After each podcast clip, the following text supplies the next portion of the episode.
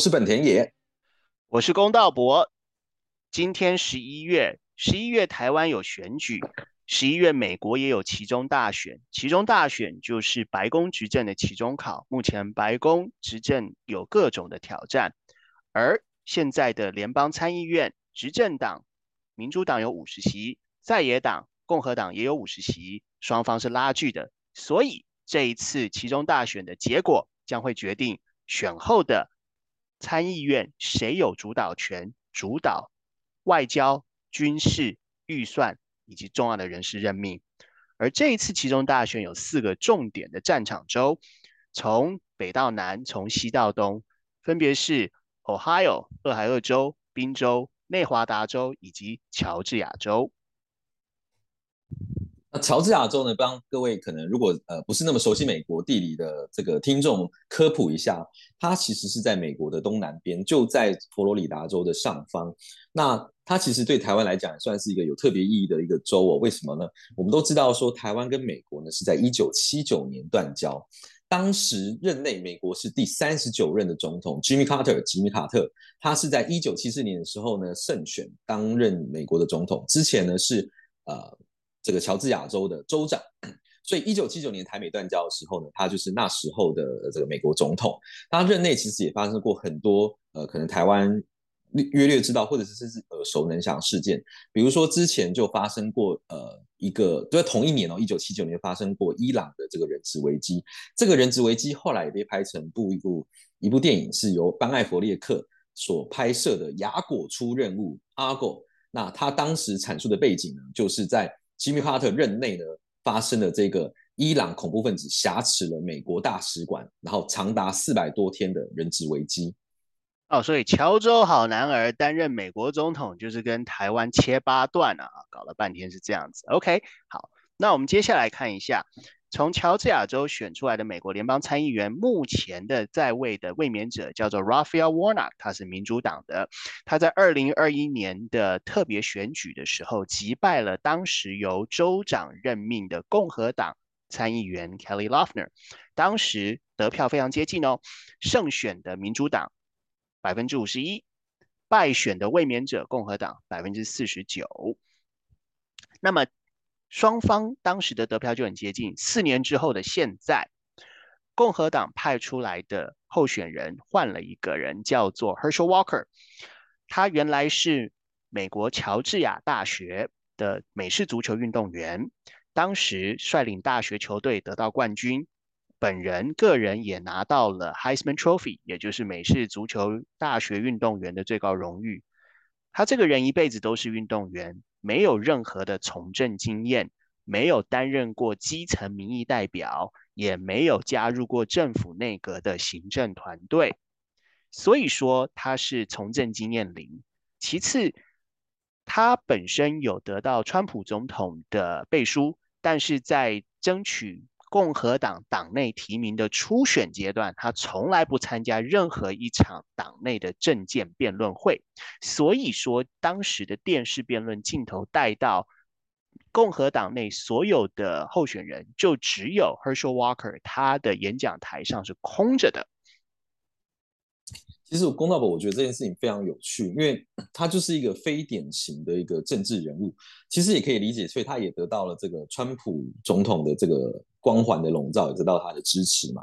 可是其实最有趣的地方是在说，这些事情听起来本来就不是加分项。你看他不参加初选的辩论，但是不是摆明让人家别人打？那他现在要进入到这个全民普手呃普选的时候。其实应该对手有非常多可以攻击他的地方啊，这感觉就是像一个自带靶心要出来让别人瞄准的一个一个非典型的政治人物。其实火力最炮火最猛的议题哦，还不只是这里哦，这个炮火最猛最近近期之内哦，就是在辩论举行举行前的一周哦，有一名女子出面指控她当年怀了这个后。共和党候选人 Walker 的小孩，而 Walker 在二零零九年的时候鼓励这一个女朋友给他钱，叫他去堕胎，这显然与候选人 Walker 在反堕胎的立场上是不一致的。其次，Walker 的前妻曾经有在电视上在指控 Walker 说拿着枪对着前妻的太阳穴说我要杀了你，还有。当警察跟 Walker 对峙的时候，Walker 说他要拿着武器出去跟警方、霹雳小组、攻坚小组大火拼，所以在这方面这是非常受人争议的、高争议性很高的一个候选人。哎，我觉得这已经不是争议性很高，这根本是非常奇葩的事情了。就是这种的候选人，可能放在任何一个地方，都是一种令人意想不到的一个一个存在哦。其实我就很好奇啊，因为其实这是代表说美国的选举都已经进入到这种非典型，然后这个争议性很高的一种选举模式嘛。他们推出来的公职重要公职候选人都有这样的特色吗？是还是说？其实这是一个呃，不见得是一个普遍性情况，还是有一些老牌啊、典型的政治人物出来担任这个重要的公职候选人。我觉得共和党推出 Walker 是因为巧合，因为刚好 Walker 大学时代是明星美式足球员，同时 Walker 上过川普总统的真人实境秀，而川普总统也愿意对他个人背书。可是。乔治亚州的州长选举这一次的对决，目前卫冕的州长是典型的老牌政客老白男，那他的对手民主党就是一个黑大神。那这两个人呢，在四年之前，二零一八年的时候就已经单挑过了。那当时呢，双方各拿了大概一百九十万票，双方胜负的差距小于五万五千票，所以非常的接近。那其实这只能凸显出。乔治亚州的人口传统上来讲，他的选民还是以共和党选民居多。那 Herschel Walker 是因为有川普总统的背书。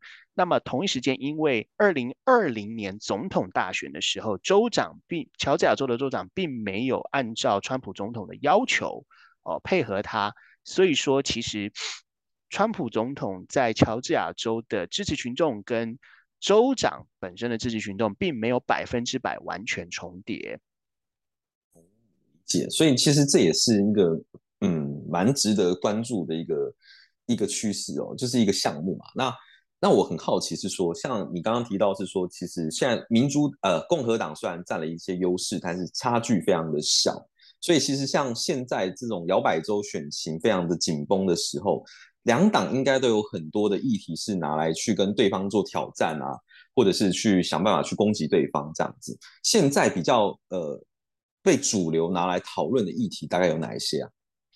嗯，在上个礼拜的州长电视辩论会当中，民主党的候选人公开挑战执政党卫冕的共和党，说在州长任内，他开放松绑了枪支的管制，导致现在犯罪率的危机上升。意思就是说，原本在乔治亚州，你要持枪，你要用枪，你必须要到警察局。去登记，去通过检查，然后警察局会发给你使用枪支的执照。从今以后没了，就警察局你就不用去警察局了。可是相反的，如果你要开车，我们想想看，要开车还是要去呃道路交通管理站，要通过视力测验、听力测验，同时要通过对于交通规则的测验。想不到现在呢，开车还比较难，要通过测验才能得到驾驶执照。用枪跟买枪，你根本不需要通过任何警察局的这个背景调查跟合法使用枪支的持用持可证。那另外一个议题呢，就是在刚刚延续关于女性的隐私权跟自主权啊。那最高法院在今年推翻了有五十年之久的判例，那导致民主党大力抨击共和党以及保守派的意见。这分成两种情况，第一种。对于要堕胎的女性，呃，现在她不能堕胎，那这很，那这非常危险，因为有三种情况。第一种是，假如不幸因为性侵害而怀孕的女性，按照参议员 Herschel Walker 的立场，他说你没有例外，性侵害不幸怀孕不能堕胎。第二种状况呢是，如果是因为不幸是家庭乱伦的受害者而不幸怀孕的。也是例外，他说不能够有例外。第三种情况是怀孕期间如果有疾病、有病、有突变，对于妈妈的生命安全有威胁的情况下要堕胎，很抱歉不能堕胎。那乔治亚州的法案叫做心跳法案。那参议员候选人一下子说他的立场跟乔治亚州心跳法案相符，有的时候他要说不相符。那所以说有待于选民到最后做选择。那另外一种状况呢，是愿意生的妈妈们遇到另一种艰难，因为美国的联邦是没有法定的带薪合法产假的啊，这个东西是很特别的。其实，龚大伯，你刚刚提这件事情，我觉得以台湾的角度来讲，都是有点难以想象哦。因为其实，在台湾来讲，法治就保障呃妇女的呃身体自主权哦。比如说以这个生育来讲，呃，台湾的女性其实有八周的全薪带呃产假。那如果说生产之后呢，想要做这个育婴假呢，其实在头六个月也可以去领取六个月的呃六成的薪资。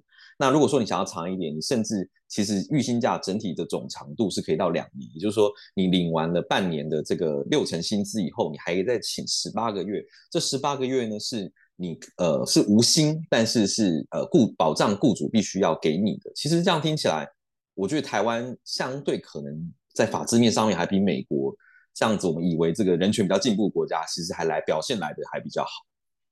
是啊。像美国在联邦层级对于人权的保障，的确是需要多加强。我们刚刚讲的第一种是原本要保障的是女权啊，妇女的隐私权，那现在荡然无存。另外一方面，一个很重要的是公民的投票权。那公民的投票权呢，在电视辩论会当中，民主党的候选人大力抨击。乔治亚州的共和党利用多数通过了打压投票权的法案。那大致上来说有几个：第一个是投票的时间变短了；第二个是投票的地点变少了；第三个是投票的形式变严格了；第四个是最有趣的：假如排队投领投票、排队等投票、排队很久口渴了，周围的人不能够给你水喝。如果给你水，那就是违法。所以说这个东西也是引人笑话，被人家攻击的很严重。这件事很有趣，为什么要去限制你在排队的时候不可以喝水？这是对什么样的一个背景的？难道是说对什么样背景的人是有利的吗？还是对什么样背景是不利的？呃，这个应该是说，他们假设会排利用排队排的比较长的队伍，通常都是因为排。选举投票的资源比较少，投票箱比较少，投票的场所比较少，所以显然是资源比较匮乏的地区，或者是说呢，平常你没有那么充裕的时间去投票，所以到最后挤成一坨去投票，大家疯狂踊跃投票。那大家可以想一想，是什么样的人呢？平常的时间闲暇的时间比较多啊？什么样的人呢？他附近的投票场所比较多？那什么样的地方呢？他的投票场所会不断的被筛减。所以说，设计不让你饮水的原因，让。你在排队等投票的时候接受别人的水，其实就是要打要降低你投票的意愿，因为有的人可能排队等的久了，口很渴，他就直接离开了。那相反的，有人觉得说，好心的人在赠送饮用水给排大排长龙的选民的过程当中，就会尝试去说服选民或者影响选民的决定，所以这可能有心理学跟。选务行政方面的各种考虑，其实我觉得这个这个这也是台湾不太容易想到的事情，这蛮蛮特别的一个做法。那你刚刚提到是说什么样的 族群会呃比较是被比如说被挤压到他没有这个充裕的时间或是充裕的这个呃资源可以去投票？我想一想，应该是比较偏少数民族啦。那如果是这样子的，就是一些比较比如说像是不是呃非白呃非白人啊，可能是他是。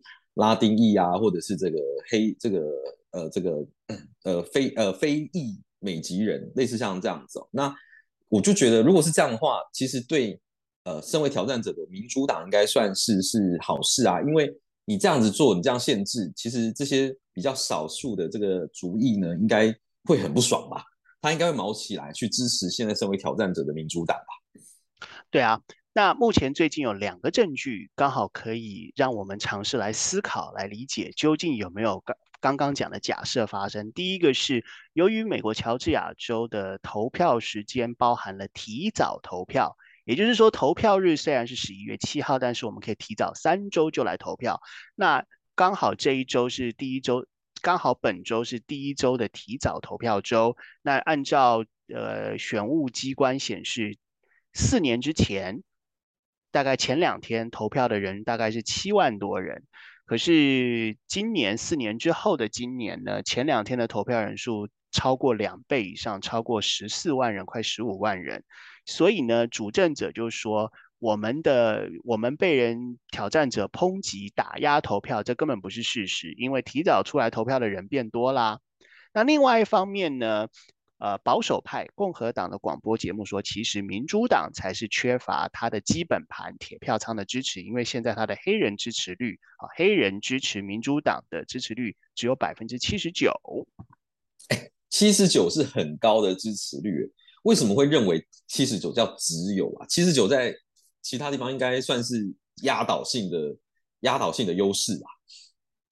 对，如果你单纯只看一个数字七十九。当然它很高，可是我们说它只有七十九，是因为要跟一个相对标准来看。因为你时光拉回四年前，二零一八年的时候，挑战者民主党输给共和党的时候，当时黑人支持率支持民主党高达百分之八十九。要有百分之八十九的黑人支持率，民主党才算是正常水准演出，所以我们才说四年之后它只剩七十九，掉了百分之十，显然这个基本盘动摇了。那我就很好奇啊，为什么会掉这百分之十？这这四年到底发生了什么事情？还是有什么关键呃结构性的因素发生呢？哎，我们如果细分这百分之十的减少，从百分之八十九掉到百分之七十九，我们分三个族群来看哦。第一个是黑人女性，四年之前呢，大概有百分之九十七的黑人女性是支持这一次的民主党候选人。那四年之后，显然有松动。那松动的原因是什么？有一说是因为。呃，很多女性共同共事反而不是那么的容易啊。呃，叫有一句俗话，照他们的说法叫做“女人何苦为难女人”。那第二个部分就是黑人男性今年支持民主党候选人不如不如四年之前他支持的这个候选人。那反过来说，是黑人男性反而更能支持卫冕者白人的州长。那因为有一说是黑人男性拒绝被呃黑人女性使唤来使唤去，尤其是强势的优秀的黑人女性。那黑人男性戏称呃民主党的候选人是黑皇后啊，就等于是像皇后这个高高在上的姿态一样啊。那第三种族群，第三种族群则是西班牙语裔的妈妈们，女性选票为什么？民主党有大量的流失在乔治亚地区的西班牙裔选票呢，关键的原因在于教育这件事情上，因为有色民族他们的第一代，假如是教育程度较低、所得较低的民族，他们仍然希望透过教育来翻转自己的未来，希望他自己的孩子不会这个世袭贫穷。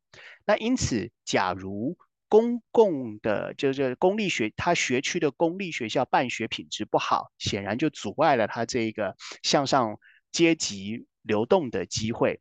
那共和党是主张，如果选民你对于你所在地的公立学校不满，我们给你选择，你可以不要去这所公立学校，你去别的地方。可是相反的，民主党大致上的方向是相反，他们是认为。如果你所在的这个地区公立学校办学不好，那有可能是缺乏经费的关系，所以我们应该要提高税收，利用钱来强化公立学校的办学。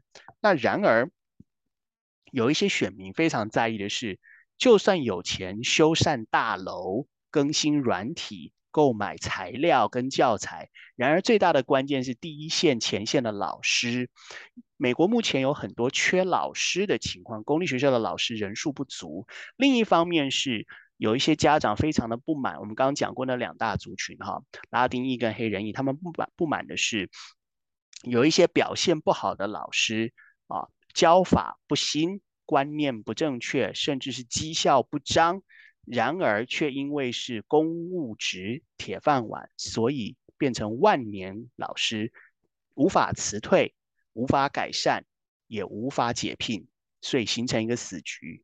所以这是为什么黑人跟拉丁裔的选民今年支持民主党候选人的幅度不弱四年以前，有大幅度往下掉的迹象。了解，所以龚道博这边看是觉得共和党的赢面会略高于民主党，是这个意思吗？哎，对，其实相对于我们刚刚讲联邦参议员，我个人认为共和党跟民主党可能差不到百分之一，究竟谁会赢难分难料。但我个人认为，依照目前的量化统计来看，我预测共和党的州长应该会。赢过民主党的候选人大概赢百分之五啊，这是我的预测。了解了解，可是其实我觉得有趣的地方在于说，我们刚刚讨论这么多的问题，其实都是内政的话题嘛。应该你看，不管是这个这个枪支的管制啊，或者是堕胎的权利，哈，少数族群的投票权，或是像这个教育等等，基本上都是内政哦。那很少有关于外交或者是国防国安有相关的议题，在这一次的这个话题当中被讨论。其实这一次有发生啊，在州长电视辩论当中，民主党的候选人有大力抨击指控，卫冕的共和党政府纵容姑息有中资背景或是亲中团体的公司或者是社团法人，购买了乔治亚州高达一百万英亩的农耕地啊，一百万英亩的农耕地不是个小数目哦，这直接影响了。粮食的安全也影响了国土的安全，啊，所以这两个东西，嗯，我刚刚有去查一下，这个一百万英亩大概多大？这个大概是相当于四千平方公里，大概就是包含了台北市、新北市，还有基隆跟桃园县这样一个大小的农地，算是蛮大的一个一个一个面积哦。其实这样让我想到，就是说这就。我们过去不是有一个说法，就是说，如果说中共今天要打台湾，还不如去买台湾嘛？哦，那这样可能比较符合利益。其实这样好像操同样的操作手法也有发生在美国，只是说他们的层次可能又完全不一样。但他又是说，哎，你他不只是没买美国的这个农产呃农耕地而已哦，甚至我也把你这个上面生产的农产品都一起买下来了嘛。那所以说，其实这就像光们刚刚提到的，就是这也包含了到这个。粮食供给的问题，或者是这个，甚至是衍生到这个国安的层次的考量，那我觉得这也算是这个美中对抗这种两极环境下面一个很重要的观察点。